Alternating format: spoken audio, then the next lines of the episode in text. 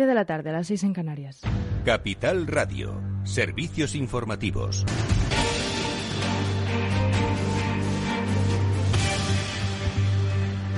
Buenas tardes. Sanidad notifica 2.758 contagios y 42 fallecimientos en las últimas 24 horas.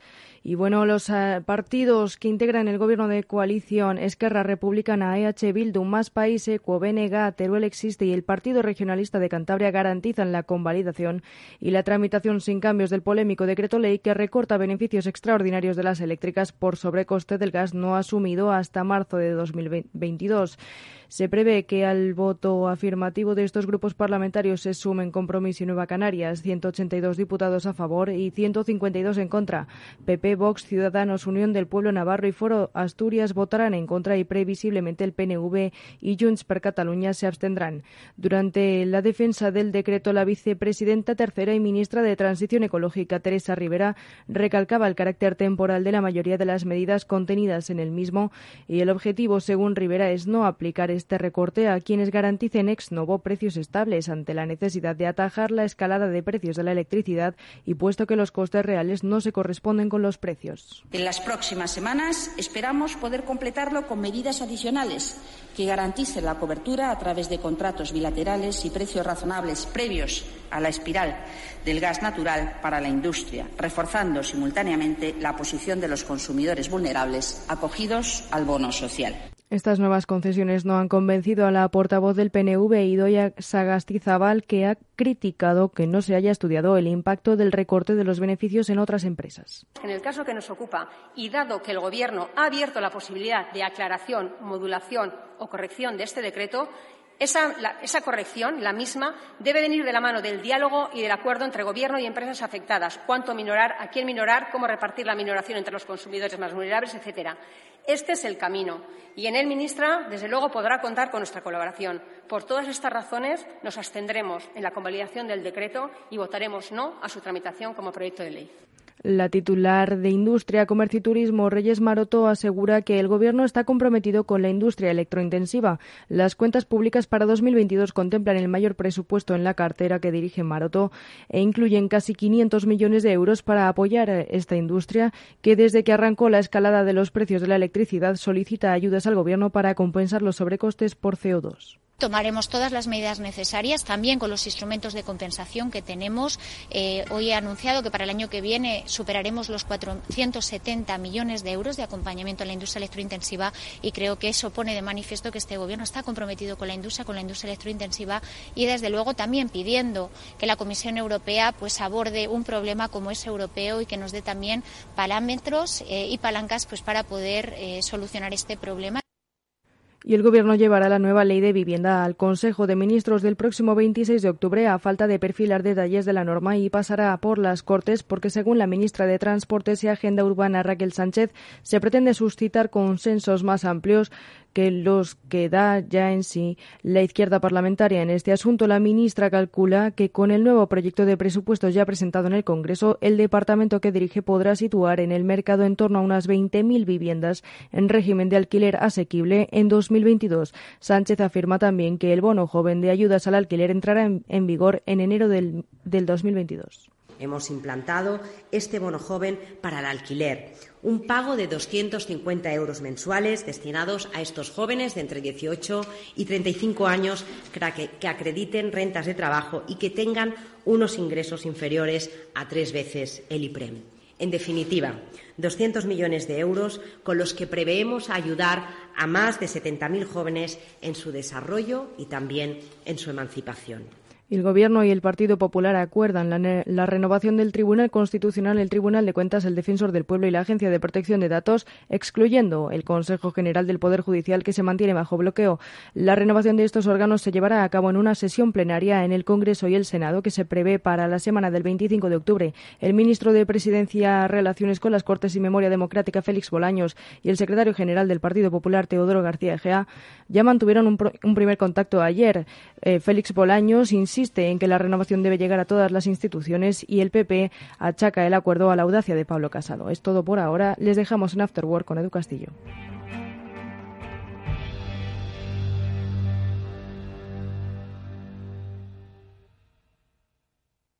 ¿Te interesa la bolsa?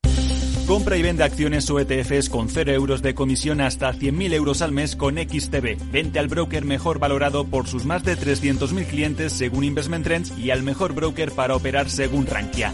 xtb.es. Riesgo 6 de 6. Este número es indicativo del riesgo del producto, siendo uno indicativo del menor riesgo y 6 del mayor riesgo. Si piensas que España es un país y no un estado multinivel, multiplurinacional o multigaitas, por fin hay debate. Nace un periódico independiente, profesional, en abierto, respetuoso y con valores. Ya era hora. Eldebate.com. La actualidad desde los principios.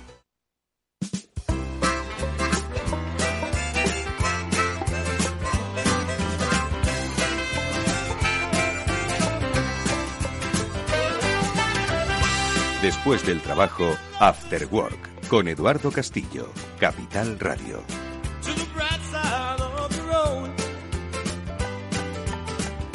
Hola, ¿qué tal amigos? Buenas tardes, bienvenidos al After Work del Capital Radio, que ya comienza y que hoy varía un poco su eh, eh, habitual programación porque ya sabéis que esta semana extraña bueno, pues ha tenido pues una fiesta por medio. Bueno, extraña porque ha tenido fiesta. Y eh, últimamente tener fiesta es algo, con esto de los puentes, algo extraño. Bueno, pues ha sido la fiesta nacional, no tuvimos programación y los contenidos de entonces, pues, ¿por qué no? Nos los traemos a hoy. Además había mucha lana que cortar, ¿no? Eh, en el terreno económico y por eso le hemos pedido a nuestro amigo Félix López, al que ahora enseguida vamos a saludar, que nos acompañe unos minutos eh, para, oye, comentar pues las múltiples cosas de la economía que están ocurriendo en, en, en en nuestro país y en nuestro tiempo, ¿no? Enseguida vamos a hablar de presupuestos, de lo de la vivienda. Hace años, bueno, hace años, perdón, ¿dónde voy yo?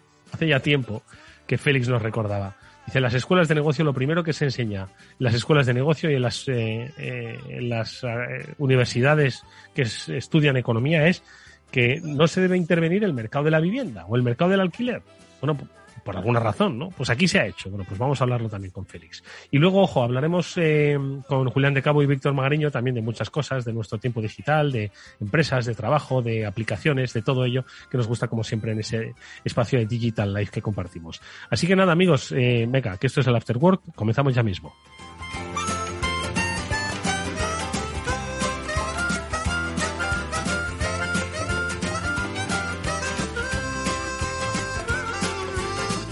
Bueno, Félix López, ¿qué tal? ¿Cómo estás? Buenas tardes. Muy buenas tardes, Eduardo.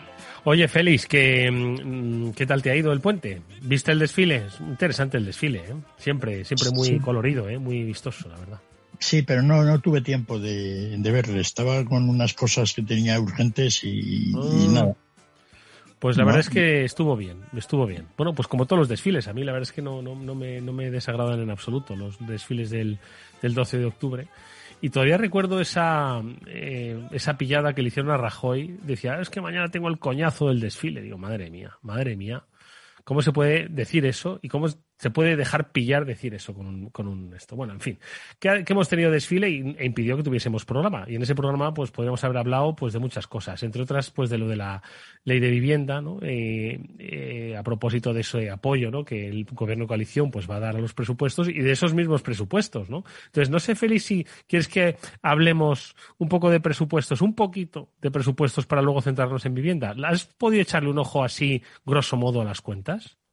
Bueno, he echado, he echado grosso modo a las cuentas, ¿no? Ya están incluidos los 200 euros para los videojuegos, que parece ser que es donde se van a gastar el dinero según los, los estudios más concienzudos sobre el asunto. Los jóvenes, ¿no? La verdad es que es bastante diferencia si ese dinero, para la economía española me, me, me refiero, ¿no? Si ese dinero se gasta en videojuegos o en el teatro, ¿no? Aparte del efecto que tenga sobre la cultura de, del, del, joven, ¿no? El efecto, el efecto, económico es en videojuegos nefasto y en el teatro, pues dentro que cae bastante bueno, ¿no? Mm. Y bueno, más gastos en general de, de, de sí, lo que no hace al videojuego necesariamente malo per se, pero estamos hablando del impacto económico, ojo. Impacto económico, claro, es todo importado, ¿no? Mm. ¿no? Y sin embargo, pues el teatro, por ejemplo, sería todo en gasto local. ¿no? En un, en un mundo ideal, gastárselo en importaciones o en productos locales no tendría diferencia, ¿no? pero en un mundo normal, real, de cómo funciona la economía, la diferencia es tremenda, ¿no? No es lo mismo que el, tal como está la situación, pues los ingresos los lleven los desarrolladores de videojuegos en Silicon Valley, las empresas, o que se lo que den pues aquí los artistas. el mundo del espectáculo, efectivamente. De Oviedo o de, Zaragoza, ¿no? Y bueno, digamos eso por dar un tema económico al, a, algunos detalles ¿no? de los presupuestos como siempre, pues los mayores incrementos, pues todo el tema de las pensiones otra vez, ¿no? Que bueno, vamos a ir acumulando una serie de, gastos, pues que va sumando todos los años y que veremos cómo, cómo se resuelven, ¿no? Como ya, pues con la seguridad social no, las cuentas de, pues no sirven, pues ya hay enormes transferencias de los presupuestos para eso, ¿no? Mm. Y bueno, es un poco así las cosillas, ¿no? la, gente es más que nada el aspecto, más que el dinero donde te lo gastas, ¿no? Que en definitiva, pues, oye, tampoco de un año para otro las diferencias suelen ser muy grandes comparadas con, lo que ha sido el año anterior. Es un poco la, la, imagen que da, ¿no? A nivel de la economía. Mm. ¿Estamos en un sitio ordenado o estamos en un sitio desordenado? Normalmente los presupuestos pues tienen más importancia en estos aspectos, ¿no? Suelen ir a no tanto en España, ¿no? pero sí en la tradición anglosajona, en, me acuerdo, en el Reino Unido. Me acuerdo yo en Nigeria, ¿no? Cuando salían los presupuestos salían todas las leyes, que pues era un poco, venía todo junto, ¿no? Y daban una idea de por dónde, digamos, la economía o el ambiente económico, digamos, se mostraba. Bueno, ahí andamos, ¿no? Están pues los gastos de, pues oye, de, la ley de, alquileres, que no sé exactamente, no lo miro exactamente cómo va a terminar en los presupuestos, eh, pues los 200 euros que se da a la gente para que se independice. 200 mm, euros. Mm. Sí, resulta que hemos estado en España deberíamos llegar a ser expertos todos en el tema este del marginal, ¿verdad? A la hora de cómo, pues oye, una pequeña subida, como una subida de precios que en realidad solo afecta a una pequeña parte, como el caso del gas, para la electricidad, pues termina haciendo de que toda la energía, incluso la que no cuesta nada producirla, pues se venda al mismo precio, ¿no? Pues eso es lo que puede ocurrir con los alquileres, con los 200 euros que se da a los jóvenes. Que se gaste en alquileres en las zonas realmente donde más se necesitan, porque son más caras, y entonces que el alquiler suba. Y entonces no solo los 200 euros va a subir el alquiler, sino que va a subir el alquiler para todos, para los, para los estudiantes y para los demás. ¿no?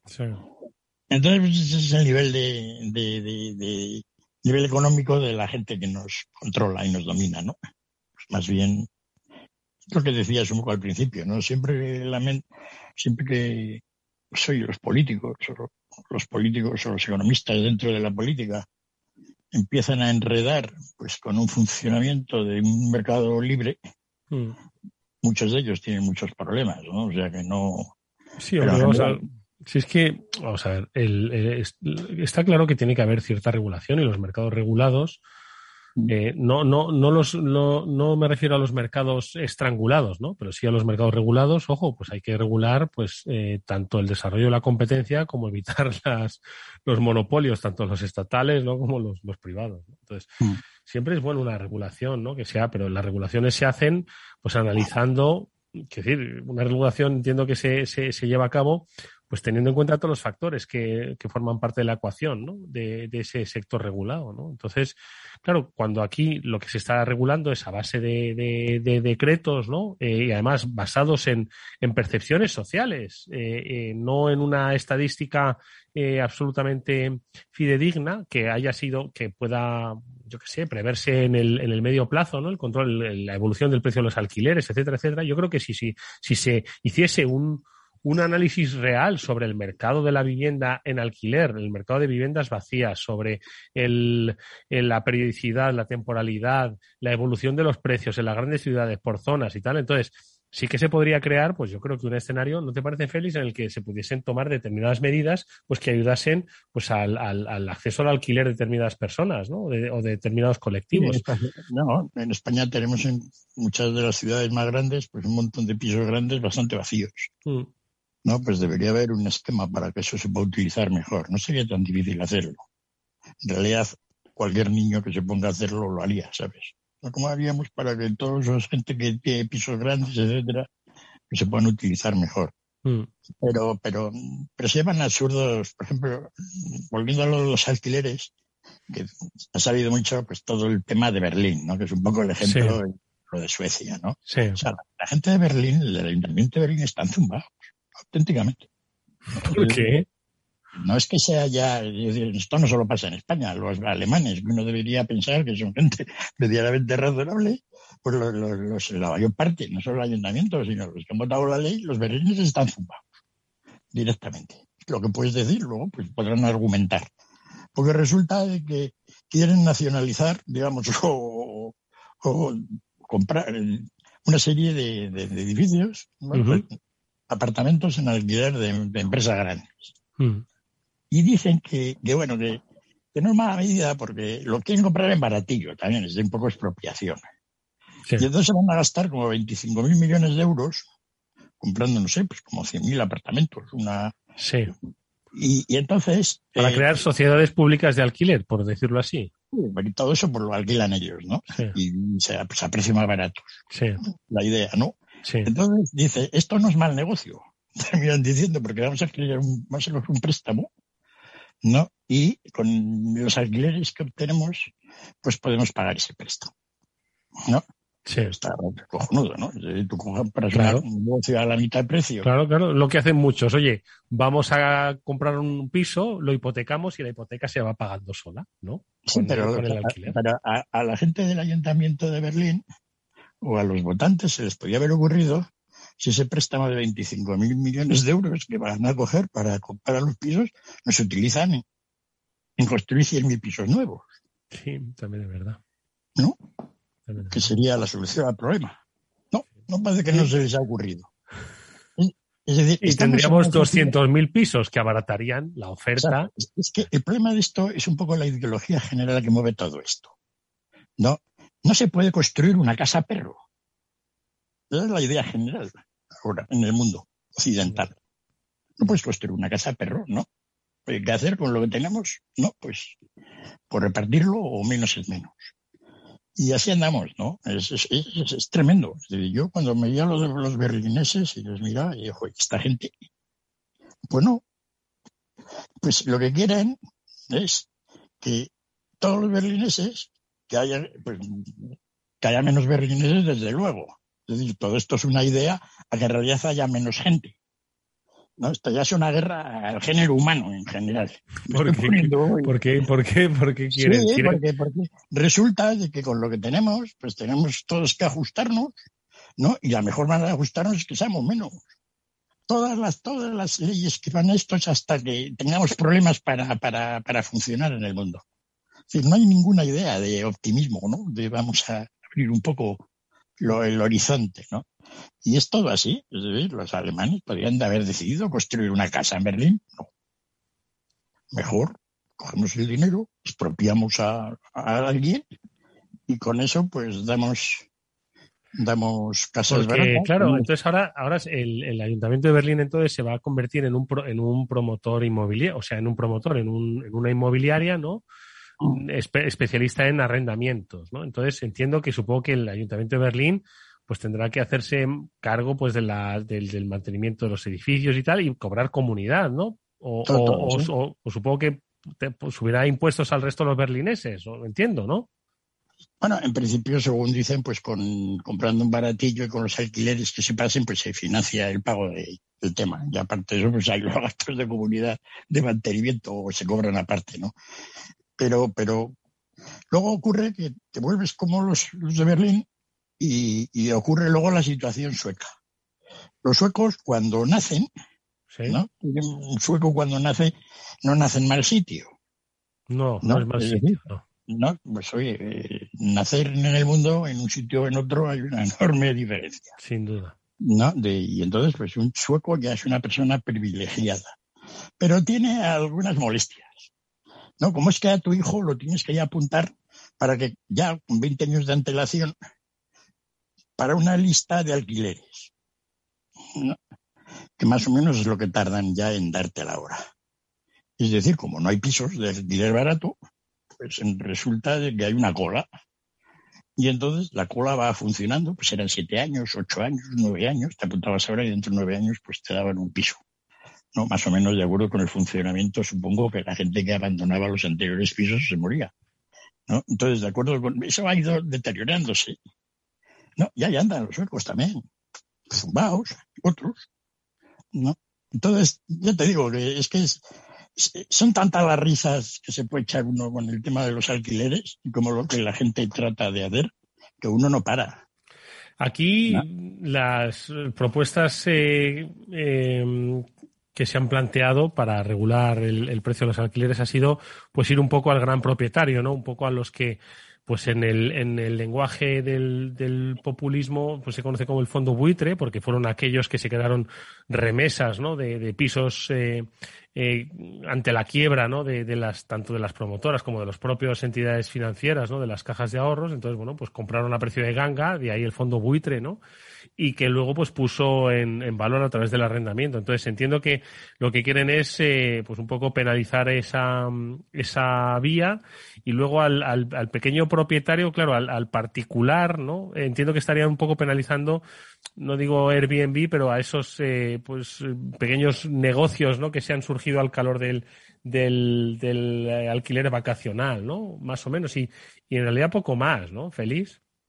Bueno, dices correcto. En principio la idea general pues para todos los grandes propietarios de, de viviendas, ¿no? Pues eso lo llaman fondo buitre, ¿no? Pues tampoco son tantos, ¿no? Pero da igual, ¿no? Fondo buitre a ese le vamos sí, a... Sí, tiene, tiene un, un no. tiene nombre de titular, tiene fondo buitre, no. además que, ¿no? Por eso, por eso he especificado que el populismo, pues, pues utiliza mucho fondo buitre, ¿no? Quiere decir que son fondos de inversión, pues que sacan rendimiento activos, que los consiguieron, es que da la sensación de que los consiguieron echando siempre a, a ancianos de las casas, ¿no? Los consiguieron por una mala gestión política, es que es lo que se les olvida. Política de todos los partidos, ¿eh? Porque al final las, las cajas de ahorro, al final la representación de las comunidades autónomas estaba en las cajas de ahorros, que eran las, propiedad, las propietarias de las casas que luego se quedaron los fondos buitres. Pero bueno, no, al final se cuentan las cosas de... Y si las autoridades públicas de aquel entonces hubieran organizado mejor la solución al problema, que fue todo un caos, ¿no? por llamarlo de alguna manera generosa, ¿no? esta supercrisis mundial que cogimos los españoles, sí, sí, sí. ¿no? que vamos enlazando, pues, pues hubiera sido de otra manera, ¿no?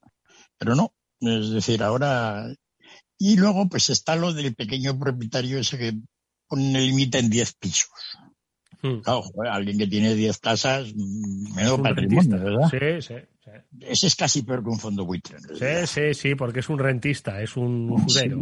Sí, y es todo así, ¿no? Y luego pues te dicen, no, es que no hay, es que la cantidad de pisos vacíos que hay, si no hay ni uno. ¿No? Pero te lo dicen, ¿no? Yeah. Lo que sí hay pisos grandes poco utilizados, ¿no? Mm. En el centro, tampoco tantos, ¿no? Pero hay una cantidad que se podría, digamos, hacer algo mejor para los jóvenes, ¿no? Mm. Pero, pero no hay mucho más, ¿no? Lo que hay que hacer, pues bueno, pues, pues, pues más pisos, si, si quieres, ¿no? Que la gente tenemos en Madrid, cosa que teníamos que haber hecho ya, ¿no? Y bastante atrasados, vamos, toda la operación de Chamartín. Ya, lo has Pues, comentado en más de una ocasión, pero es que Sí, teníamos- lentitud. Bueno, es que no es que sea lentitud, es que, bueno, menos mal que esta semana, por lo visto, cambian un poco las normas de cómo empezar las promociones inmobiliarias en, en Madrid, con lo cual, pues eh, agiliza mucho todo el papeleo, ¿no? Que si nos compramos ahí un terrenillo, pues en dos meses podemos empezar a construir un edificio. No sé, yo es que creo que, no sé, yo creo que este tipo de, de, de anuncios de la ley de, de vivienda, ¿no? Creo que son, son, en realidad es que engañan, engañan a las personas, porque obviamente no va a tener ni un efecto inmediato ni drástico en, el, en la oferta de alquileres de las grandes ciudades, que es donde está la mayor presión. Entonces, genera unas, unas falsas esperanzas a mucha gente que realmente eh, necesita tener un alquiler barato. Es que eso no hay duda de que hay un problema, que hay salarios muy bajos y alquileres muy altos. Eso no cabe la menor duda y que la gente sigue destinando más de un 60% de sus ingresos al pago de la vivienda, ¿no? De, en, alquiler. Entonces, obviamente, pues eso, lo que ocurre es que esta medida, pues, tiene todos los visos de que no va a generar ni en el corto plazo ni de manera inmediata, pues una solución a un problema que es ya generacional, que es la emancipación, el acceso a una vivienda libre y todo eso, y ya lo que conlleva, ¿no? El propio desarrollo personal de la gente, ¿no? Entonces, yo pues me da mucha lástima porque, porque lo han vendido como si fuese la solución y yo creo que siempre se puede hablar, como hemos dicho al principio, Félix, siempre se puede hacer de una manera pues mucho más ordenada, profunda, ¿no? Y que sea realmente eficaz y que no se quede en una especie de, de anuncio, pues como todo en este país, ¿no? Con un tinte electoralista, ¿no? En fin, ahí andamos, ¿no? Sobre esto le daremos más vueltas, pero tampoco tiene muchas, ¿no? Sobre todo porque son todas leyes que en realidad a los que perjudican son las que necesitan un piso nuevo.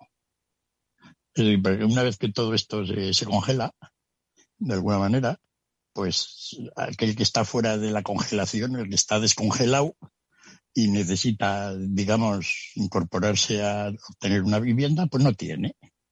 Y entonces son los que pasan, pagan alquileres, pues 40% más alto es lo que pasa en Estocolmo. Quiero decir que no, no es algo tan raro, ¿no? Mm. Además, Ana, lo piensas, pues, pues, es así, ¿no? Entonces, en realidad en España, casi todo lo que se hace es para fastidiar a los jóvenes. Es decir, nada, ¿cómo vamos? Y así les tenemos, ¿no? Mm. Menos mal que, bueno, pues menos mal que se van de botellón. Porque, es que el panorama que, les estamos dando es realmente una educación que es, para, es para hablar de ello. Mm. ¿no? Un sistema del mercado de trabajo que mejor no lo comentamos, ¿no? Y bueno, vamos enlazando, ¿no? Bueno, quiero decir que afortunadamente eh, en la España que, está por ahí fuera de Madrid y de Barcelona y de San Sebastián y algunos otros sitios, pues afortunadamente no tiene ningún problema de alquiler. ¿No? Mm. En Cáceres los alquileres son como son. Ya, lo que pasa es que en Cáceres, pues eh, no encuentra trabajo un chaval de 25 mm. años. Que decir que, que a, verlo hay, pero no para todos. Y por eso, pues los de Cáceres se tienen que ir a donde está el trabajo. barato, pero no tienes trabajo. Exactamente. ¿Qué te parece aquello de deslocalizar un poco pues el, el centro administrativo de Madrid para que se desarrollen el resto de las regiones? Tenemos nada, 30 segundos para esto. Es, es, un gran tema, es un gran tema para, para hablar. Si quieres lo comentamos la semana que viene. Sí, comentaremos un poco. En principio, pues bien, ¿no? Eh, salvo que eso habría que, habría que aprovechar ahora que se hacen cosas nuevas, pues con las nuevas cosas que se vayan haciendo. Siempre que uno cambia la situación de lo que lo tenía, pues es un engorro, ¿no? La gente pues, yo me acuerdo con, el, mercado de las telecomunicaciones. Sí, la CMT, la Comisión del Mercado de las Telecomunicaciones. Llamando a Barcelona, pues aquello generó, y además lo observé de manera directa, conflictos a personas. Hombre, tampoco pasa nada, porque en realidad, pues, la cosa nacional está por encima de la cosa personal. Pero, pero un poco así, ¿no? Y, y, que sean este tipo de organizaciones parece que tampoco es demasiado complicado, ¿no? La gente habla en plan serio de, oye, ¿qué, pues oye, podríamos mandar al presidente del gobierno a Segovia, ¿verdad? Sí, ¿verdad? no sé quién proponía hace poco y de pues que envíen la sede del partido que lo propone a Ponferrada, ¿no?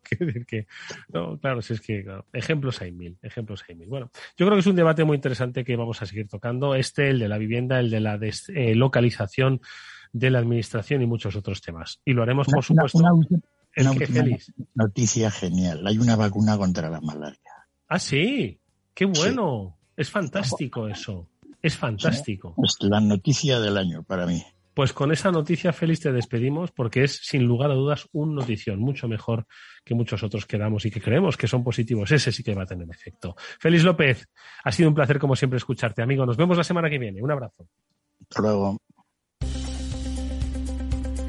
¿Te sientes atraído por invertir pero no sabes por dónde empezar? XTB, el broker online eh, líder, el broker líder en el mercado europeo con más de 300.000 clientes pone a tu disposición la mejor oferta del mercado cero comisiones en la compra y venta de acciones y ETFs de todo el mundo, hasta 100.000 euros mensuales. El proceso es muy sencillo, tienes que entrar en xtb.es y en cinco minutos abrir una cuenta completamente online.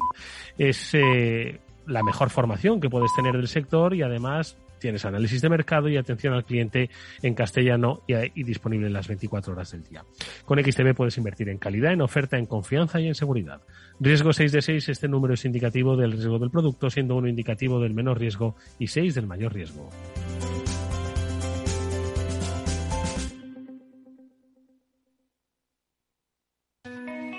¿Seleccionas los mejores ingredientes para tu cóctel favorito? Haz lo mismo con tus inversiones financieras. Encuentre la combinación adecuada de renta variable y renta fija internacional en el momento oportuno a través de nuestro fondo multiactivo sostenible Lazar Patrimoine SRI y de nuestra gestión flexible de renta fija con Lazar Credit Opportunities. Los fondos están registrados en la CNMV con los números 1890 y 1991 gestionados por Lazar Fresh Gestión con depositario en CACEIS y representados por BNP Paribas Security Services. Los riesgos del fondo son la pérdida de capital, la gestión discrecional, la renta variable, los tipos de interés, el crédito, los futuros, las contrapartidas y las divisas. El objetivo de rentabilidad y el capital invertido no están garantizados. Por favor, consulte lazanfarmanagers.com para obtener más información. Escucha cada jueves a partir de las 10 y 5 de la noche en Líderes Globales las entrevistas que Raúl Castro nos trae desde Florida. Personas inspiradoras de habla hispana que han destacado en sus actividades más allá de nuestras fronteras y que nos dejan sus enseñanzas y aprendizajes desde el punto de vista más personal. Líderes Globales con Raúl Castro en Capital Radio. Esto te estás perdiendo si no escuchas a Rocío Arbiza en Mercado Abierto. Luis Pita, consejero delegado de Preahorro. Ahorrar a final de mes, como nos han enseñado, no es la forma de ahorrar. ¿Cuál es la forma de ahorrar que funciona? Es ahorrar a principio de mes y de forma automática. Exactamente igual que pagamos el alquiler de la casa, a principios de mes ahorramos la cantidad que uno considere. Puede ser, pueden ser 20 euros, pueden ser 50 euros, pueden ser 200 euros, lo que cada uno pueda ahorrar, pero la ahorras de forma automática a principio de mes.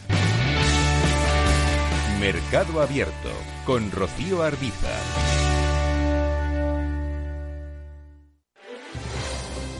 Si quieres entender mejor todo lo que rodea a nuestro sector alimentario, tienes una cita en La Trilla un gran equipo de especialistas te acercará a la actualidad económica y política desde el campo hasta la mesa. Conocerás sus principales innovaciones sin olvidar las producciones más tradicionales. Los sábados de 8 a 9 de la mañana con Juan Quintana, la trilla de Capital Radio.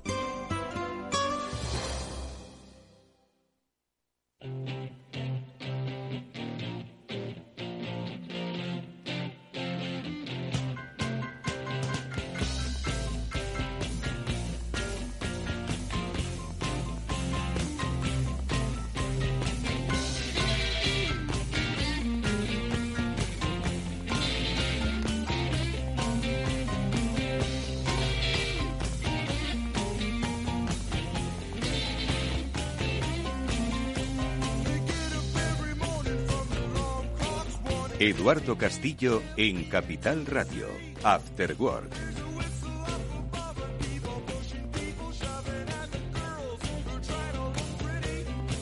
Seguimos en este After Work que ya está cerrando esta corta, extraña semana y lo hacemos como siempre con la ayuda de Julián de Cabo y Víctor Magariño con los que nos gusta comentar pues la actualidad de la vida, la actualidad de la vida digital y que hoy por, supuesto, como recomendación de Víctor, vamos a comentar un tema sobre que al final, pues los grandes no siempre triunfan. Víctor Magariño, ¿qué tal? Muy buenas tardes. Hola, buenas tardes. Estas semanas cortas son casi peores porque tienes que concentrar la misma cantidad de trabajo en menos días. Por cierto, que ahora os hablo de las jornadas cortas. El otro día estuve moderando eh, unas eh, jornadas, un congreso de la gestión del cambio y una empresa de software, eh, pues estamos hablando de la gestión del bienestar organizacional, y una empresa de software eh, había implantado antes de la pandemia la, jornada, la semana laboral de cuatro días. Ahora lo comentamos. Julián de Cabo, ¿qué tal? Muy buenas tardes, bienvenido. Muy buenas tardes, Eduardo y Víctor. Pues nada, aquí de, semana corta pero intensa, como dices tú. ¿Trabajaríais cuatro días a la semana haciendo el mismo trabajo que hacíais en cinco? Vamos a poner cinco, porque ojo, que hay quienes trabajan seis y siete seguidos. Entonces, ¿lo haríais? Uy, qué a ver, yo es que madre mía. Yo, yo madre no, mía. no- no sé cuándo. A ver, Eduardo, se, se me olvida cuándo ha sido la última vez que trabajé cinco días a la semana.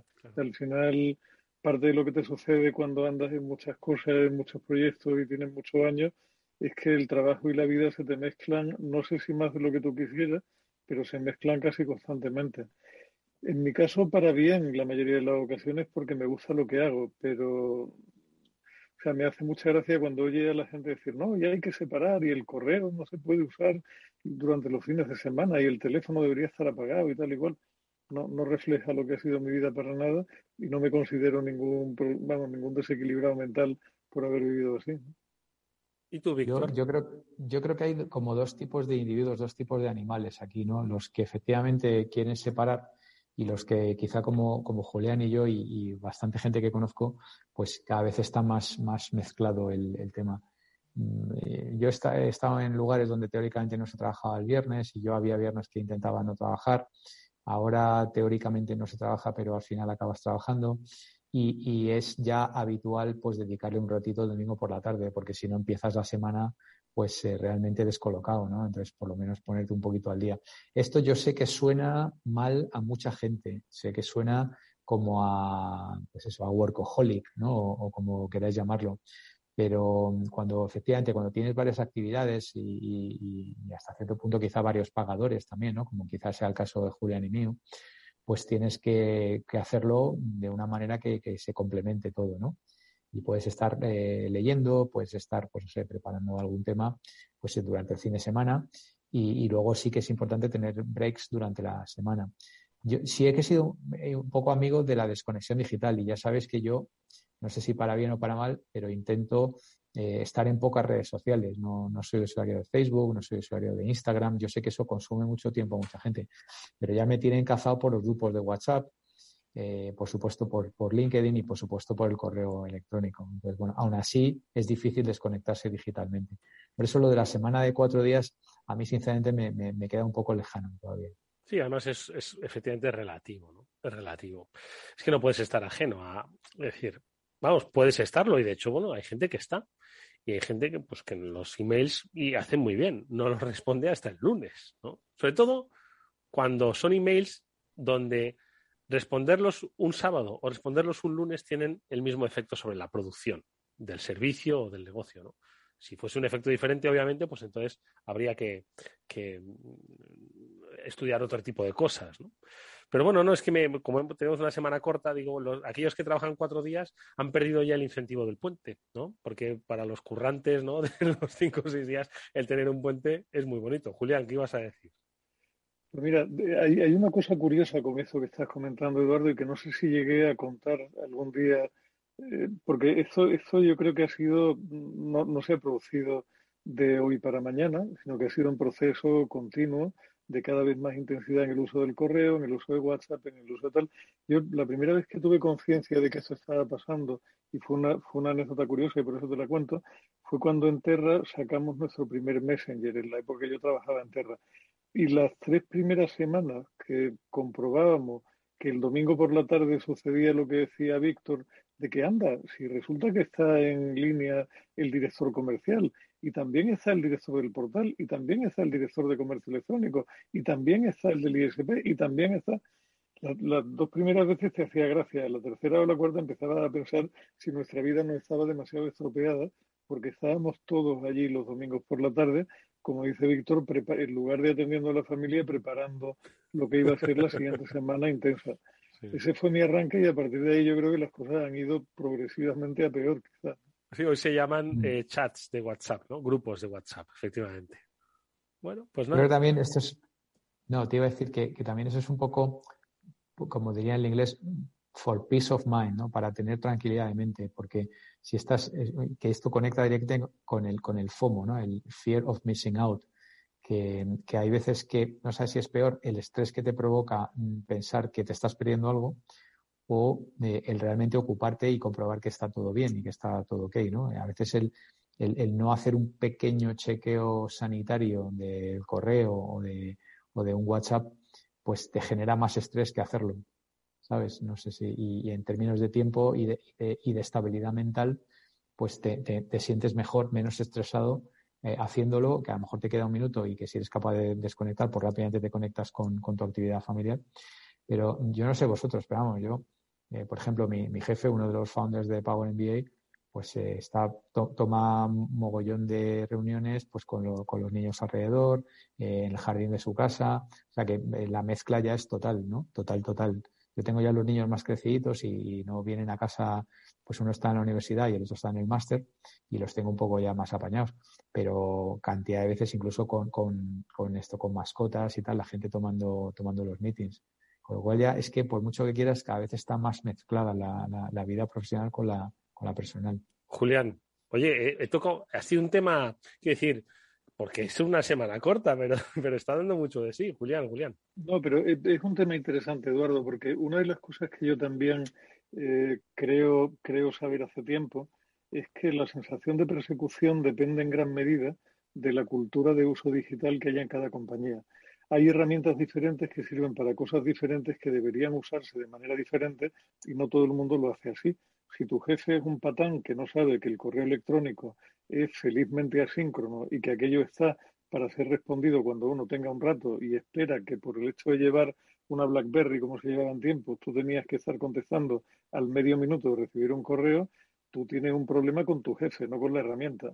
Es como lo del WhatsApp ahora. O sea, el WhatsApp debería ser asíncrono y cuando tú de verdad tienes necesidad de contestar algo rápido, para eso está la llamada telefónica y para eso hay otros medios.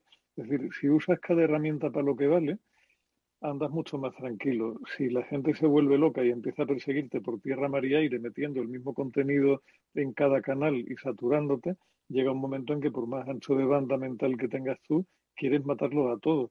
Pero eso no es, o sea, no es culpa de, de, una mala organización por parte de algunas compañías que no saben realmente cómo se hacen las cosas. ¿no? Es como esto, esto esa costumbre tan fea de ponerte el acuse de lectura y el acuse de recibo en los mensajes de correo electrónico.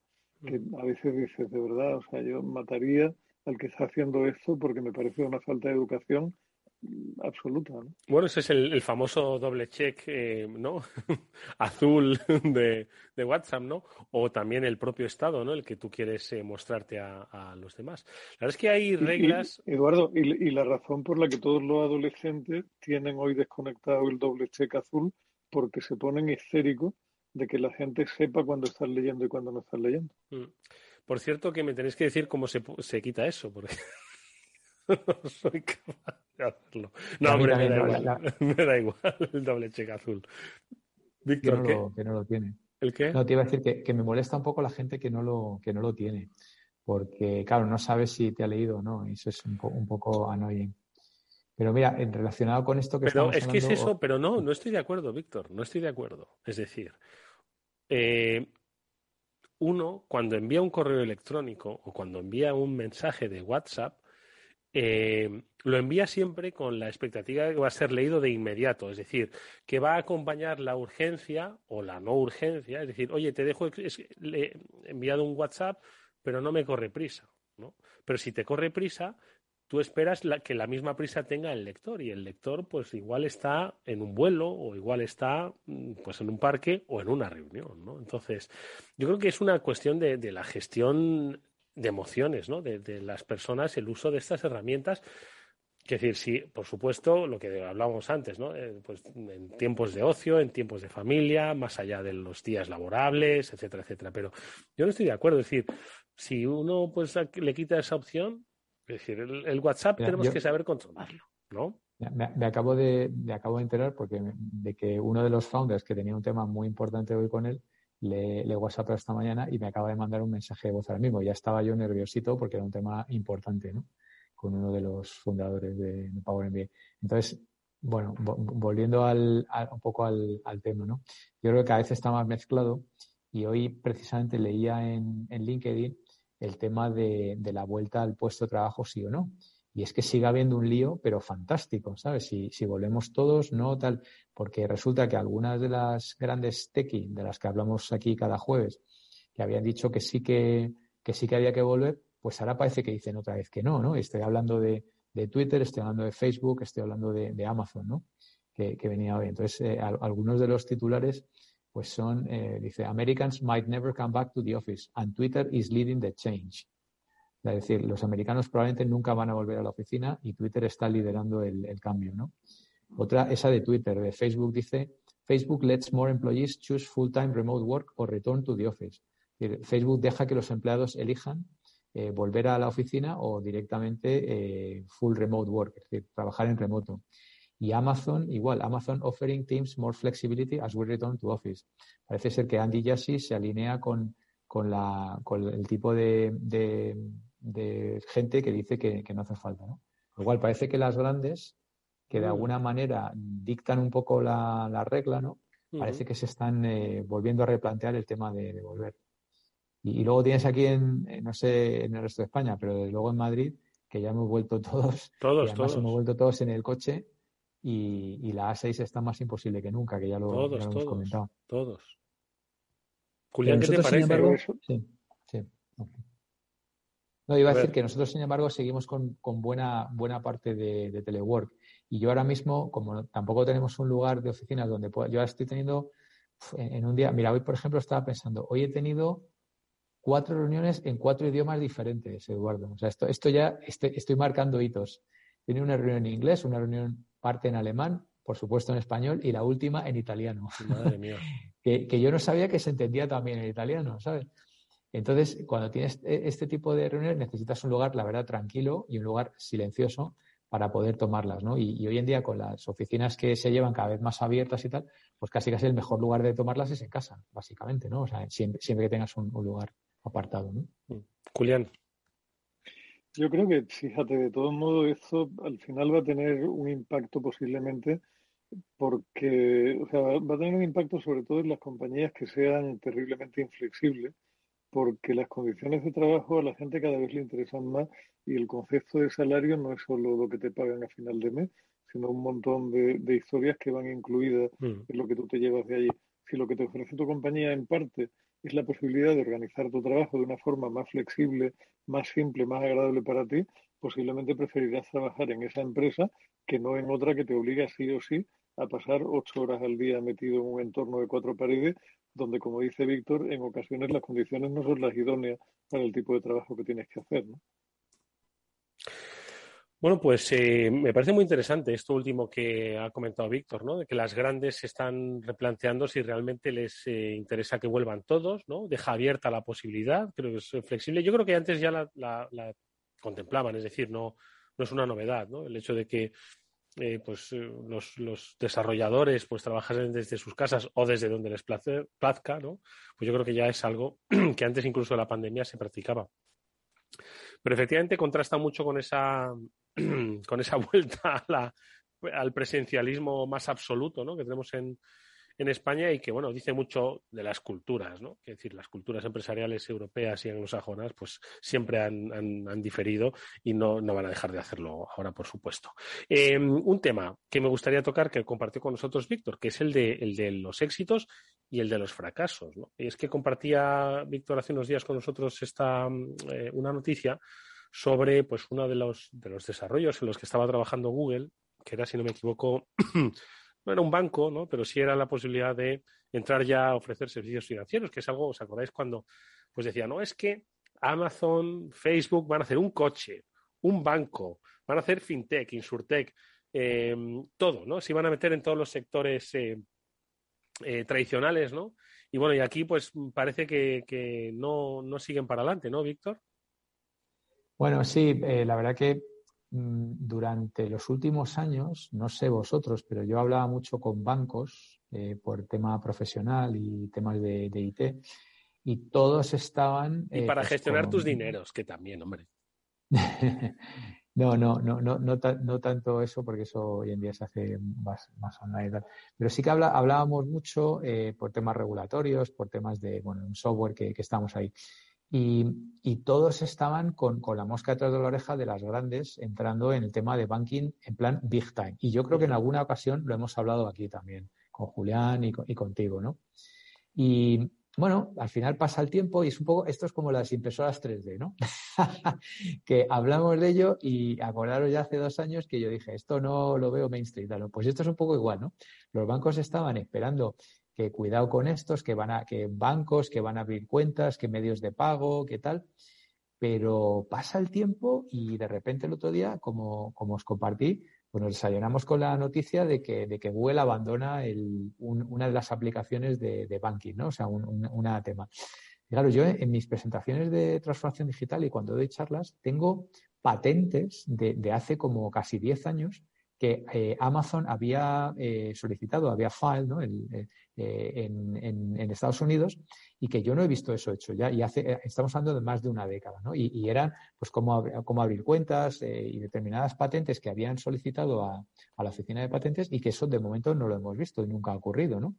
Con lo cual, al final, no sé, parece que el zapatero a tus zapatos, ¿no? Parece que la, la, la industria del banking todavía se está eh, eh, con cierta resiliencia ¿no? a, los, a, los, nuevos players. ¿no? No, no, hemos visto grandes desembarcos masivos en, en el tema de este de, de GAFA, ¿no? De, que, mm. mira que les observamos y les seguimos y, y les leemos, ¿no? Pero no, no hemos visto grandes desembarcos en, en, esto, ¿no? Tema del blockchain y tal, bueno, sí, ahora que sí en El Salvador y tal, pero de esto hace ya un mes de esto y no se ha vuelto a saber nada. De hecho, creo que hubo problemas ¿no? con, con el tema del blockchain en El Salvador. Pues eh, ahora de repente sale los Musk y dice que blockchain no, y de repente cae.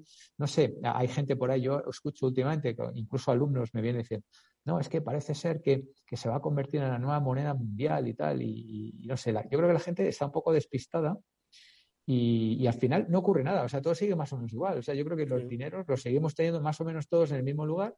Eh, bueno, Julián, que fue early adopter del, del, pagar con el móvil, pues paga con el móvil, ahora ya mi mujer también paga el móvil, pero yo sigo pagando con la tarjeta. Yo también, ¿eh? yo ya pago con el móvil. Y Julián paga con el reloj, se lo señala con el reloj, claro. Sí, sí, sí. Julián, ¿qué te parece a ti? Sí. Me parece que, es un análisis que tiene varios planos, Eduardo. Por un lado, hay un plano que tiene sentido y es que siendo el dinero hoy información cero y uno, era lógico que esperar una entrada de la gente que mejor mueve información en el mundo, que son las grandes. alguien que, pero eso viene de muy, muy atrás, como dice Víctor. yo recuerdo cuando eh, la gente de Microsoft hace ya muchos años puso en marcha una, iniciativa que se llamaba Passport. Passport era una manera de identificarte en muchos sitios web diferentes y se rumoreaba que la intención última era añadirle un sistema de pago para ir haciendo pruebas y tal. Esa es una parte del análisis, o sea, tendría sentido y para ello es relativamente fácil. Otra parte del análisis es que el negocio bancario es un negocio hiperregulado, con lo cual, entre lo difícil que es entrar ahí sin tener tarjetas, autorizaciones y tal, y por otro lado la desconfianza que tienen los reguladores con relación a las cinco grandes, ninguna de ellas iba a tener muy fácil meterse en el territorio, aunque quisieran hacerlo y supieran hacerlo, porque saben mover ceros y unos mejor que nadie. Y quizá, quizá, quizá, quizá habría incluso algún plano más, ¿no? Pero, pero yo creo que esas son las dos, digamos, las dos, los dos temas contrapuestos. Por un lado, tiene sentido, para ellos sería bastante sencillo. Quizá si, me, si añadiera un tercer plano, Eduardo, sería el margen. Yo no creo que el negocio bancario hoy tenga un margen tan saneado como el que tienen ellos en su propio negocio, con lo cual, si suma la dificultad regulatoria con el no demasiado atractivo del margen, con adicionalmente la sospecha del regulador, eso explica mejor que nada el que no se metan de cabeza en el tema. ¿no? Sí, eso siempre, eso me recuerda que acabas de decir, Julián, a lo que siempre me dice mi gran amigo y economista de cabecera, Félix López. Dice, ¿el negocio bancario? No, dice, yo no montaría un banco jamás. Dice, para empezar, le roba todo el mundo a los bancos. ¿no? Es que están sujetos a unas regulaciones, ¿no? Que al final, dice, parecen los, siempre los malos de las películas, dice, pero los bancos, dice, tienen unos márgenes que no ganan nada, ¿no? Entonces, efectivamente, al final uno se mete para hacer negocio, ¿no? Y, y donde hay negocio, tú lo has dicho, en, en, el, en el dato y, y la publicidad que le ponen a Facebook para llegar a 2.900 millones de personas en todo el mundo, pues quizás es más atractivo que las comisiones que se lleven por transacciones, ¿no? Sobre todo cuando pues las diferentes zonas del planeta pues están tienen sistemas eh, diferentes, ¿no? Que al final, bueno, pues entiendo que no podría ser tan fácil, ¿no? Esa, esa, esa transacción, esa interrelación bancaria. Así que tiene su lógica, tiene su lógica. Víctor. No, y, al, y, al, final los, los eh, jugadores tradicionales, es decir, los bancos de toda la vida, pues claro, se, se van espabilando y van haciendo cositas, ¿no? Y, y, BBV ah, pues ya tiene, tiene cosas muy interesantes, ¿no? Esta, esta propuesta que tiene de fusionar las cuentas de varios bancos y que puedas ver todos tus gastos. Yo, por ejemplo, pues me, me, va a sorprender. No nos patrocina BBVA esta sección, ¿eh? No, pero mi banco, que, me, da igual decir cuál es o tal. ¿Cuál es tu banco? Eh, BBVA. Me, lleva, Uno de ellos. Me lleva tratando. No, no, no, no, es BBVA, es otro de azul. Pero me lleva tratando, la verdad, que francamente mal durante década y media, porque me, da patadas eh, en cuanto puede.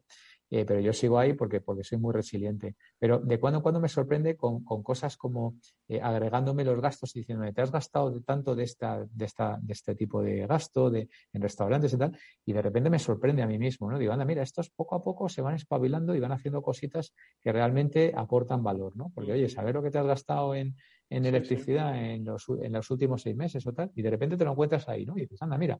Entonces, al final dan tiempo, eh, los grandes están dando tiempo a que, a que los tradicional players, los, jugadores tradicionales se, se, espabilen, ¿no? Yo recuerdo cuando, eh, en 2010 ya había un coche autónomo de Google. Bueno, estamos en 2021 y, y, hay unos cuantos coches y el de Google sigue ahí como atascado y ya llevamos década y pico, ¿sabes? ¿Qué les pasa? ¿Se están Eh, durmiendo en los laureles o es que la regulación, es decir, iban muy rápido y se toparon con la regulación, básicamente, ¿no? Pero, o sea, a ver, Waymo es, la, es probablemente la compañía mejor posicionada ahora mismo en movilidad autónoma. ¿eh? Yo no creo que les vaya tan mal, Víctor. Ahí el problema es regulatorio, no es un tema tecnológico. Esto es, seguro que el primer coche avión ya está inventado desde hace 50 años. Ahora, ponlo a volar en las ciudades. Claro. El primer taxi autónomo, El- ponlo a volar ahí. ¿no? El, el problema, el no- problema ahora, ahora se empieza a hablar de, de vehículo eléctrico eh, volante y ahí vuelves a tener el mismo problema, que es el, o sea, me refiero ya a taxi, a taxi volador unipersonal más o menos teledirigido y tal. El problema vuelve a ser el mismo, que es un tema regulatorio. ¿Quién diablo pone un sistema de, de cruces y de tal en el espacio en tres dimensiones? En el plano es muy fácil poner un semáforo, en altura no tanto. Claro, y si, si- ¿por qué no me han traído una pizza margarita todavía un dron por la ventana? ¿Mm? Porque eso, os quiero recordar que hace tres años era carne de titular, ¿eh? Lo era. Hace un poco más de tres, pero, pero- pero nunca, nunca fue creíble. Nunca fue creíble. Recordad, recordad de todas maneras la ley de Amara, que es la que siempre se olvida, y que Víctor se empeña en hablar de las impresoras 3D y yo no le entro al trapo, porque tengo claro que al final funcionará. O sea, la ley de Amara dice que subestimamos, o sea, sobreestimamos el efecto de la tecnología en el corto y lo subestimamos en el largo. Date tiempo, Víctor. Acabarás teniendo una impresora 3D. Y nos Claro, enseñarás que- las cosas que has impreso. Un chuletón de Kobe, con que lo hablé el otro día en la, en la radio. Yo En creo fin. que ya va siendo hora, Eduardo, de que recuperes el, el, audio del día ese, porque yo creo que han pasado ya por lo menos dos años. Bueno, Desde que tiempo al dijimos que no tiempo, iban a ser tiempo al 20. tiempo, tiempo al tiempo. No hace mucho nos enseñaste una nevera inteligente. De ahí a la eh, impresora en 3D hay un paso. Víctor Magariño, Julián de Cabo. Amigos, se nos va el tiempo. Muchísimas gracias por haber estado nuevamente con nosotros. Gracias por vuestras reflexiones. Feliz fin de corta semana y ya nos hablamos para la próxima, si es posible. Muchas gracias.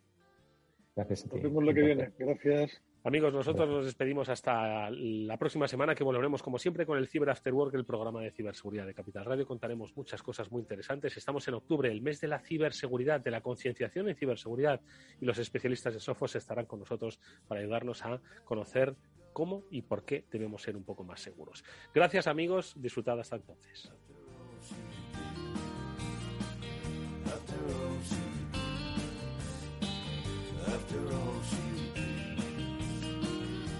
Metro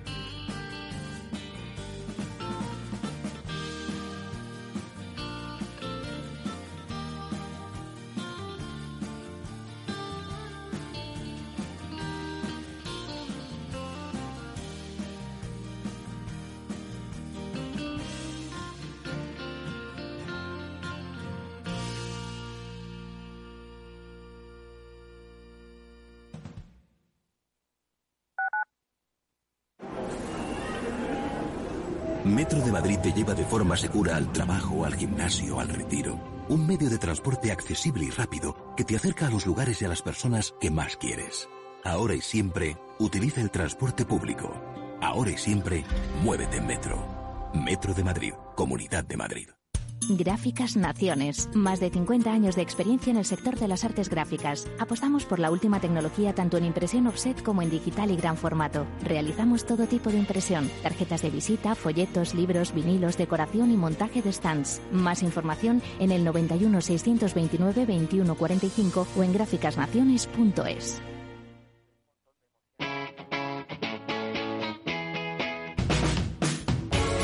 Capital Radio. Despierta la economía.